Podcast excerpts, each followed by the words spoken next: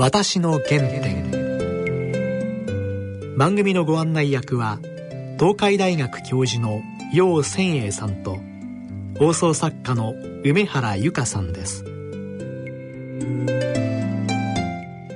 全国の皆さんご機嫌いかがでしょうか？楊千栄です。梅原由香です。今日はですね、はい、ジャーナリストの福島香織さんをゲストに迎えてお送りします中国からねいろんな報道を伝えてくださった方ですよね、え私以前から福島さんの記事を結構拝見しておりまして、はい、非常にですねもう鋭くかつ辛口でもうリアルチャイナを報道してらっしゃる方ですよ、はい、今日は楽しみです。はい。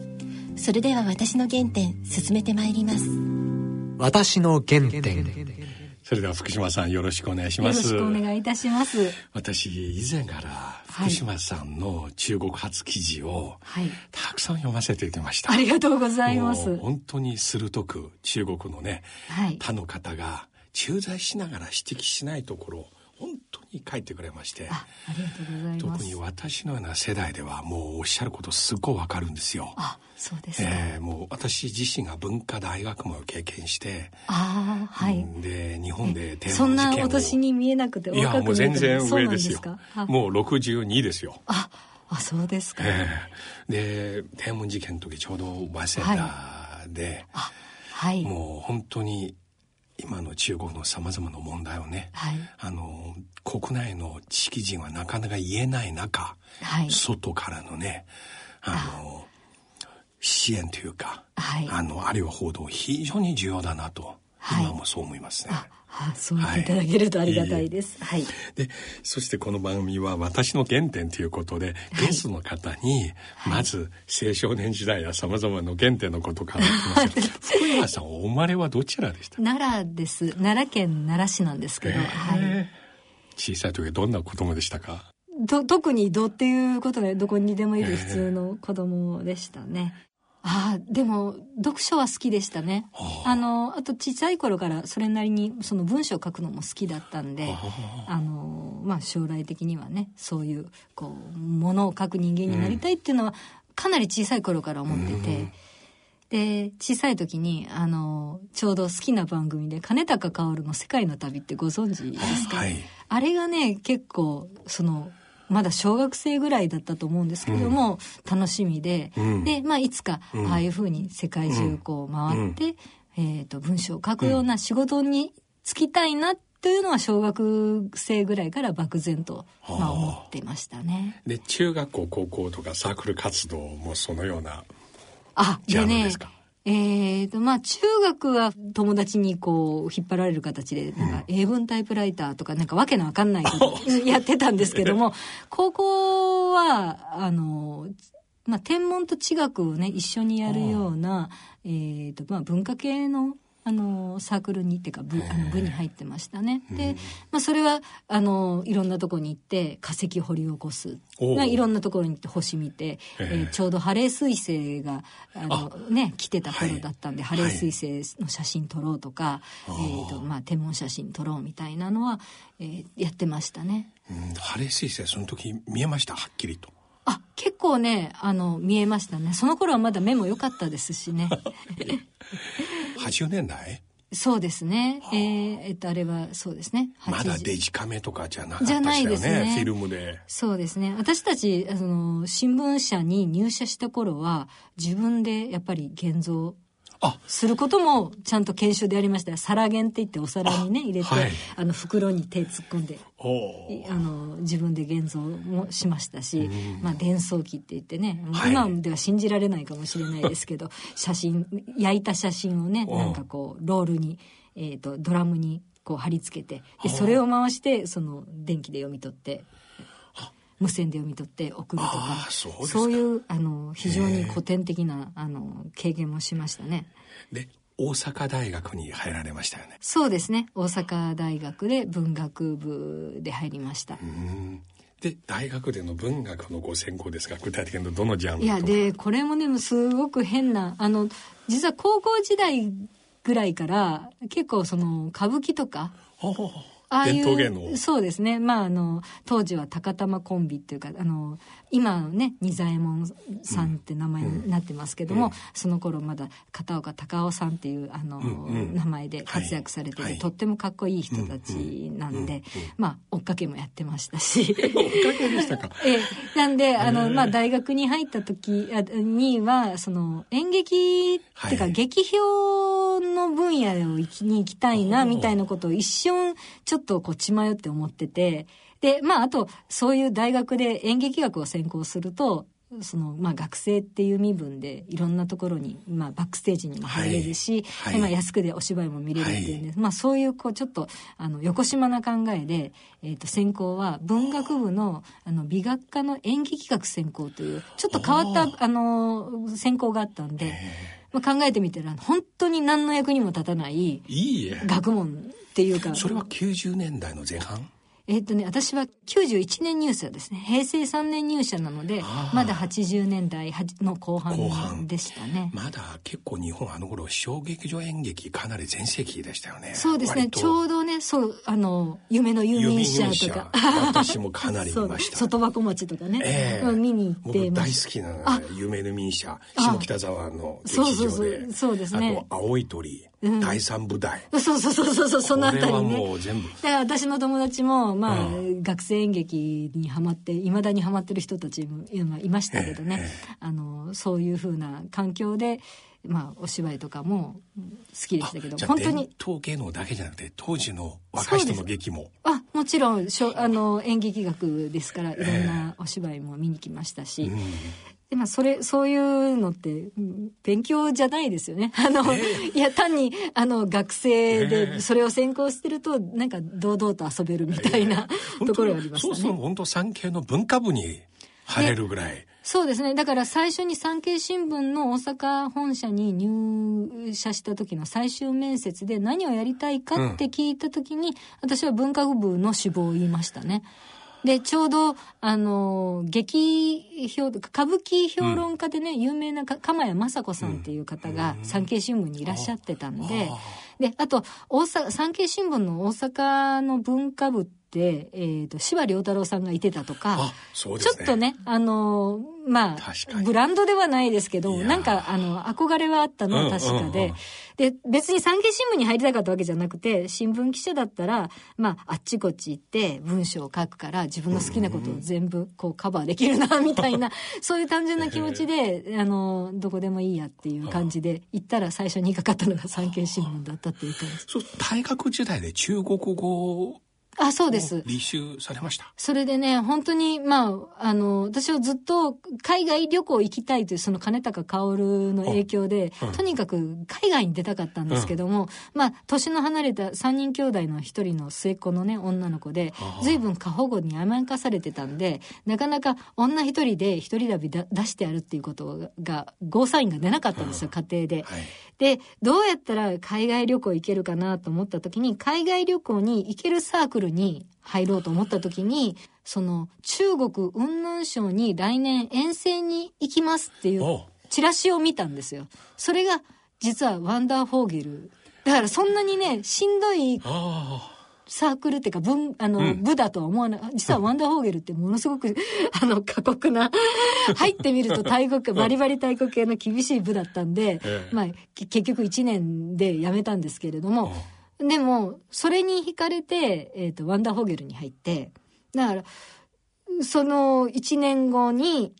中国の雲南省に遠征に行くと雲南省の山に行くって初めて行かれました。それが初めての海外旅行。雲南省のどこですか？霊光あ、玲子も行きましたけど、代理。とかも行きましたけど、あの、玉龍雪山って、はい。知ってます。海抜4000メートル。うん、あの一番ねピークは6000メートル以上だと思うんですけどもあの多分4000メートルぐらいにあのが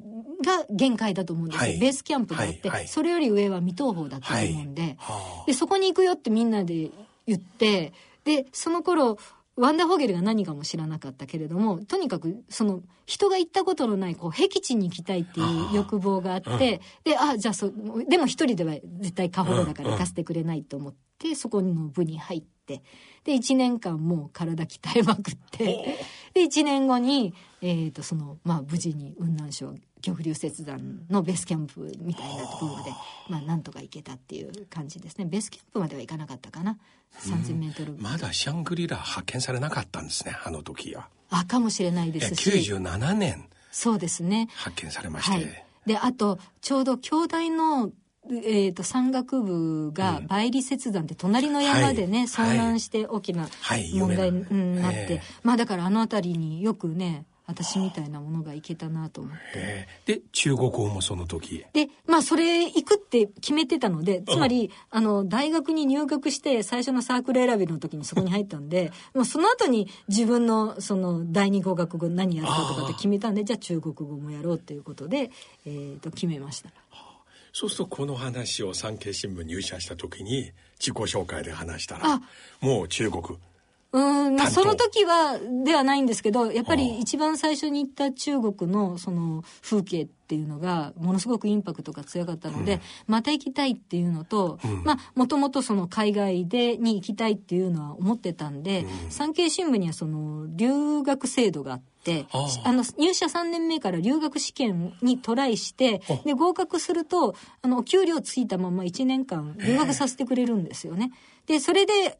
私は中国語で留学試験を2度ほど受けたことがあったんです。うん、で、まあ最初はだから、あの、演劇のね、劇評とか文化部とかで、希望はそっちに出してたんですけども、当然新聞記者ですから、地方の、えっ、ー、と、まあ、いわゆる、あの、札回りからっていう、あの、形も、まあ、やって、うん、で、それで、えー、まあ、2年半経った段階で、うん自分の本当の希望のその文化部に行かせてもらえることになったんですけど、うん。うん、ただ文化部も劇評の記者なんて一人いれば十分で、もう大御所がいらっしゃるわけですから、はい、まあ他の生活班みたいな、あの、まあいわゆる文化面のね、はい、えっ、ー、と、お料理の作り方とか、はい、その女性の、あの、こう、ライフスタイルとか、そういうふうなのをやる。まあ割と、こう、緩やかで、うん、えーと、そんなに激しい職場ではないところにまず行かせてもらったんですけども、まあ、その時に地震ありましたでしょ？阪神大地震。はい、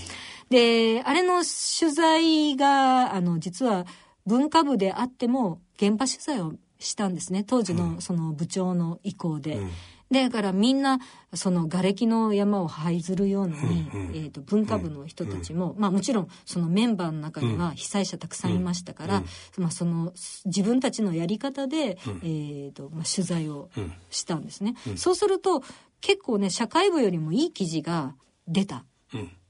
で社会部になんか意見みたいな話に、まあ、なったわけですね。で、社会部に行った後に、なんか急に中国に行きたくないか、留学したくないかって急に聞,、聞かれたんです。それがね、98年の早々に中国、上海に留学に行かないかって、それが5月頃に言われて、でも7月にはいきなり上海に留学に、もう無試験で。上海のどこ福丹大学。福丹大学で。はい。楊先生って私上海市上海です。もう上海生まれ上海育ち雰囲気上海。ずっと上海しか知りません、ええ、上海の福丹大学に。98年の福丹大学。まだ今全然違いますね。あそうですね。今はもうなんかね。あのなんか金持ちの大学になって。あのあの頃は宿舎ものすごいボロボロでしたし、えーえー、あの、うん、お風呂の、お風呂っていうか、その水、蛇口をひねると赤い紐がいっぱい出てくるんですよ。えー、よく見たらこんな長い棒フラだったりとか。今はもう、五つ星ホテル。私去年シンポジウムで行きました。びっくりしました。あ、そうですか。とっても日本の大学は考えられないぐらい。あいや、だからね、その時に実は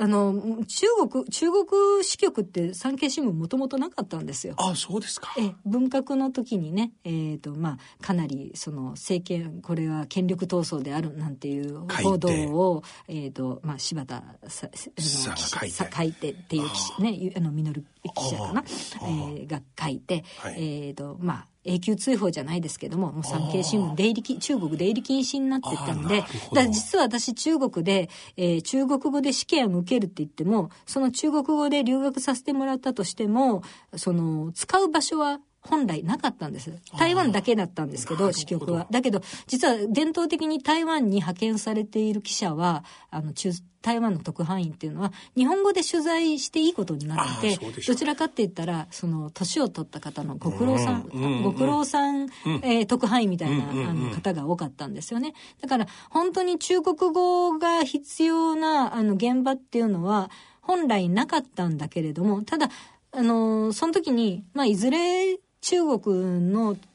支局っていうのはまた再開するだろうなっていうふうになんとなく私もあの感じてたのでつまり中国はちょうど、えー、改革開放で経済あの経済発展がしてて、まあ、中国も変わっていくだろうなと。いうことを思ってたんで、えー、中国語で試験を受けてたんですけども、うん、まあ、急に、えーと産経新聞と中国が和解することになって、で、その和解の印で、えっ、ー、と、留学生受け入れる、産経新聞からの業務留学を受け入れるっていうふうに中国側が、まあ、言って、じゃあその時に誰行かすかって言った時に中国語で試験を受けたやつで、一番成績いいやつ行かせてやろうっていうことで、あのもう試験その時はもうすぐあ2か月後出発ねっていう感じで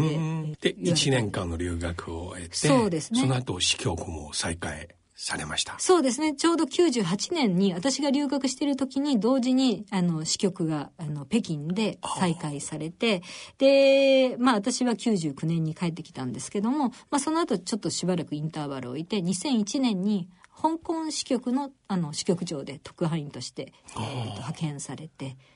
で、まあ香港初めての海外勤務をしました。で、香港で何年ぐらいいらっしゃいましたいやで香港は実はとっても短くて1年だけだったんですね。でそれはあのもう香港は終わりだって言ったらおかしいですけども、うん、もしあの金融都市香港のあの機能っていうのは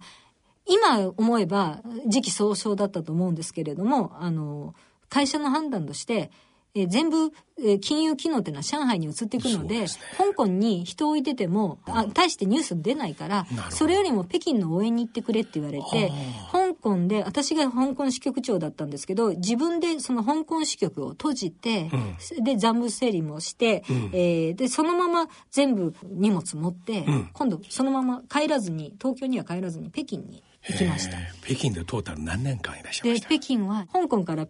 移ったのが2002年の5月なんですけども、それから2008年の9月いっぱいまで10月に戻りました。ちょうどリーワンショック、北京オリンピック終わった後。そうですね。で、まあもともと北京五輪の取材のために、その取材層を厚くするっていう目的で、うん、えっ、と、移っ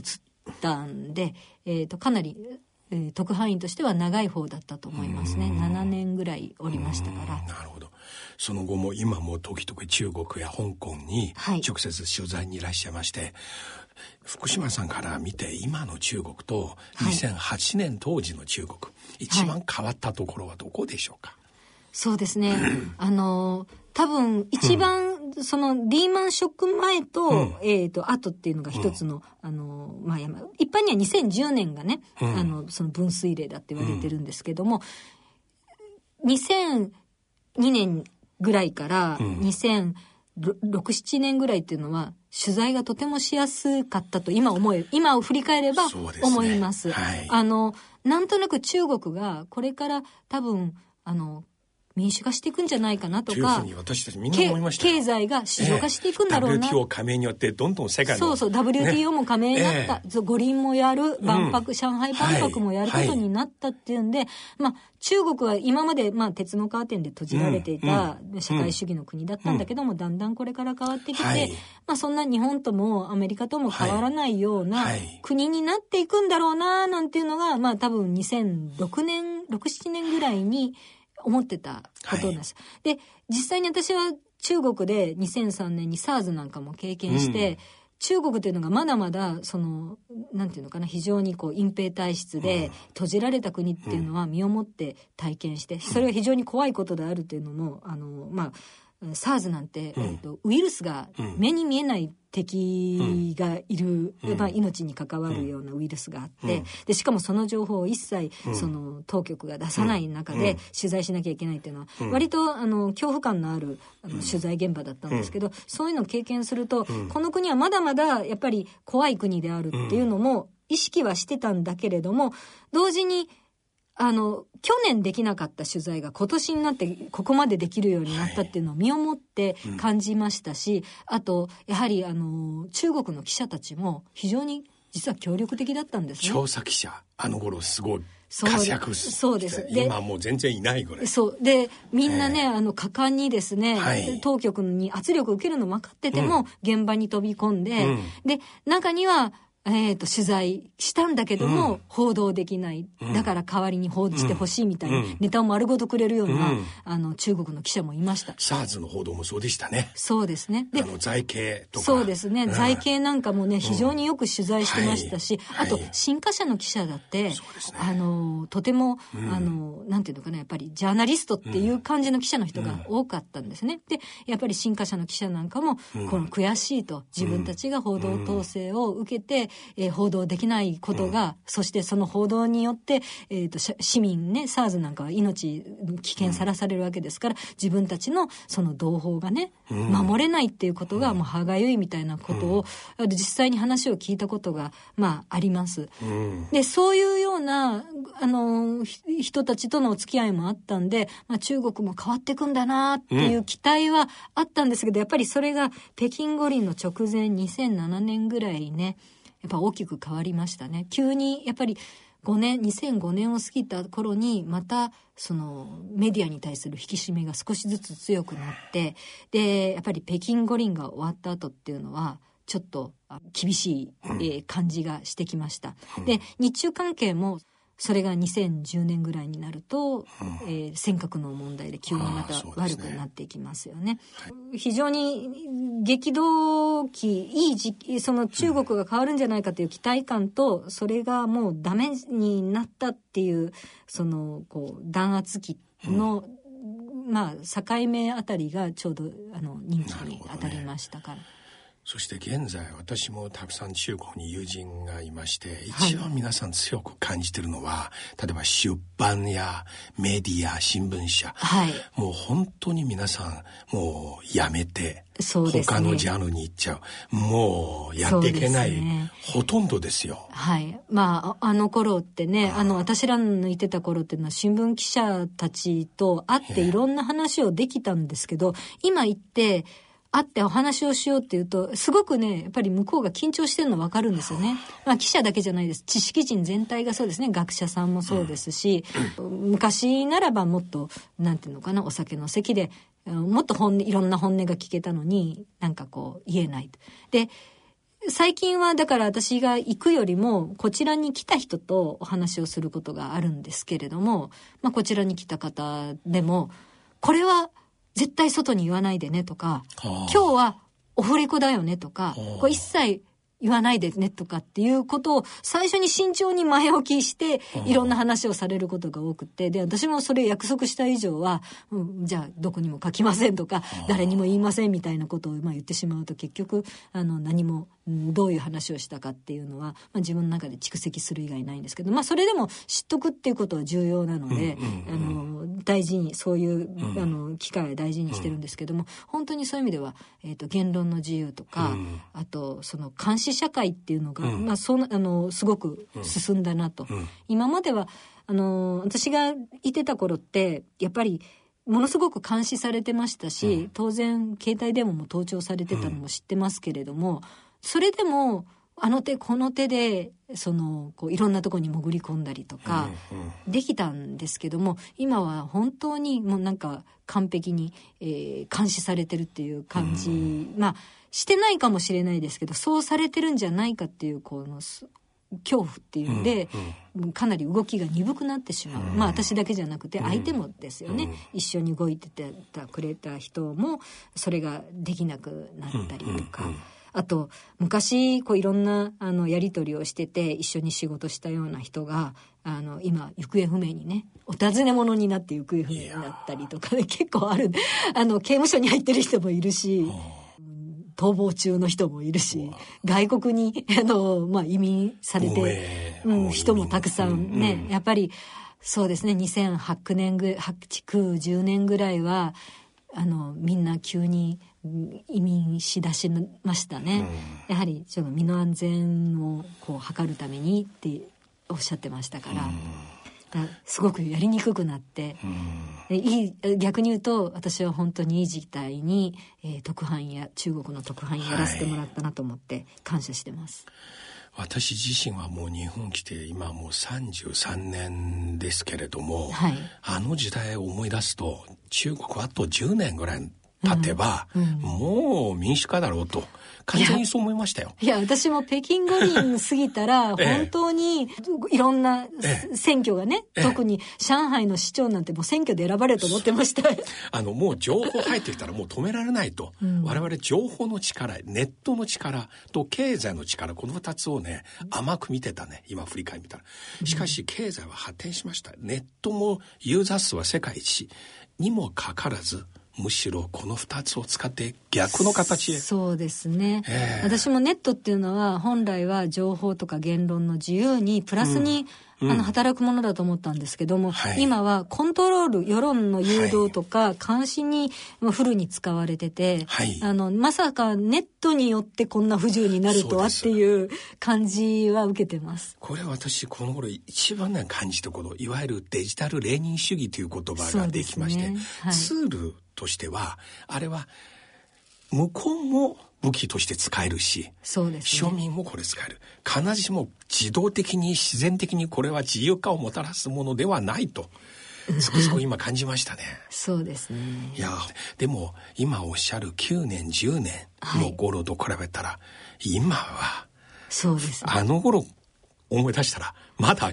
まだよ まだよかったいや、あ、で、私、本当にね、この間、あの、ウイグルの方に、はい、えっ、ー、と、まあ、自分の本書くために、ちょっと行ってきたんですけども、は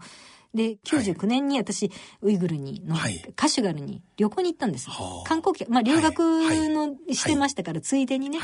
えー、旅に行ってきた。っていう感じでったんですけどももう全然雰囲気が違って、うん、えー、あの頃のその異国情緒たっぷりのあ。のまあ自然な、うん、えっ、ー、とこうカシュガルの時代からもう完璧な綺麗な街並みはとっても綺麗なんですけれども、うん、整備されてるんですけども、もうテーマパークのようなんですね。でそこに暮らしているウイグルの人たちももうなんかこう不自然ぎこちない、まあ、笑顔なんだけどもぎこちない職人さんだって結局観光客に見せるためのその職人のあの格好をして演技してるような感じなんですね。だからそれでなんでこんな風にとか思った？らやっぱりもう10メートル歩くごとにね監視カメラがあって交番があってで、えーと、検問があって、うん、で荷物のチェックがあってっていうようなことなんてそれはまああの、うん、こんな世界ではね、うん、悪いことできないってまあ要するに何が悪いかいいかっていうのはあのその国の基準でしかないんですけれども、要するにウイグルの場合は、えー、信仰っていうのも、過激な信仰。真面目に、うん、えっ、と例えばこうお祈りをするとか、うん、えー、モスクに行くっていうのも、うん、その過激な信仰っていうふうに判断されてしまうので、うん、彼らはそういうこともこう気にするわけですよね。だから本当にね昔ならこういろんな話、うん、話運転手さんであろうが、うん、そのお店の人とかとコミュニケーションしても、何もこう言わないっていう状況になりましたね。で郊外に行ってもねなんかその漢族の広東省のこうね、うん、えー、建物がバンバンとあって、うん、本当にウイグルなのか広東省なのかよくわからないみたいな。うん、えーと。それにしても福島さん、はい、もう果敢にいらっしゃいました。そして取材されてご本書きましたね。まあ、ね。そうですねえー、まあ取材っていうよりはもう本当にあのフラット旅に出て見たものをそのまま書くという、えー、まあ私自身がそういう本来はその旅に出て見たものを聞いたことをこう本にしたいと思いながら新聞記者になってきたんで、まあ、今思った通り仕事ができてるかなと思うんですけども、はい、PHP 新書から出ています。ウイグル人に何が起きているのか福島さんのね緊張です。はいこれはおそらく今日本の中で、うん、この新疆ウイグル自治区のことについて書かれた本の中で一番新しいか現地所在された。他の方なかなかね、行く機会ないですもんね。あの、もちろんね、あの、たくさんの、はい、あの、記者の方が、えっ、ー、と、いろいろと緻密な取材をしてらっしゃるんですけども、はい。はい、あの、本は確かに、あの、しばらく出てなかったかなと思います。うん、学者のね、先生の専門書はあるみたいなんですけども、うん、ジャーナリスティックなものはあんまり、あの、本としてウイグルだけの話では出てなかったかなとは思ってます。いや、今日本当にありがとうございました。ありがとうございます。また福島さん、これから時々この番組で中国や香港などの問題を取り上げたいと思いますが、はい、その時ぜひまたご出演をお願いします。ぜひよろしくお願いいたします。はい、私の原点。いや福島さんの話本当に面白かったんですね。面白かったですね。あの青少年時代のね、あの中国との出会いとかあるいは雲南省への旅も大変面白かったんですけれども、とにかく海外旅行に行きたいから雲南省ワンゲル部っていうね、うん、文学少女でしたね。でしたね。だけど私はやっぱり後半のね中国での取材、特に北京オリンピックの前と後の変化本当にこのような方を語ってくれる日本のジャーナリストもっともっといてほしいですね、はい、なんかどちらかと今日本で中国を経済から見る視点多いですよね。確かにそうですね、えー、もっともっと本当に中国のさまざまなね社会問題やあのあるいは世界にとって本当に関心を持つべきテーマに突っ込んでほしいですね。はいね、また福島さんにはぜひいらしていただきたいですね。ぜひお願いしたいと思います。はい。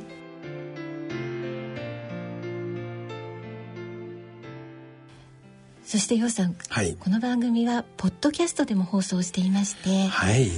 放送では入れられなかった、はい、はい、オフトークもたくさん入っています。ネット上でニケラジオのウェブサイトにまるまる30分ぐらい聞くことできますね。はい、ですので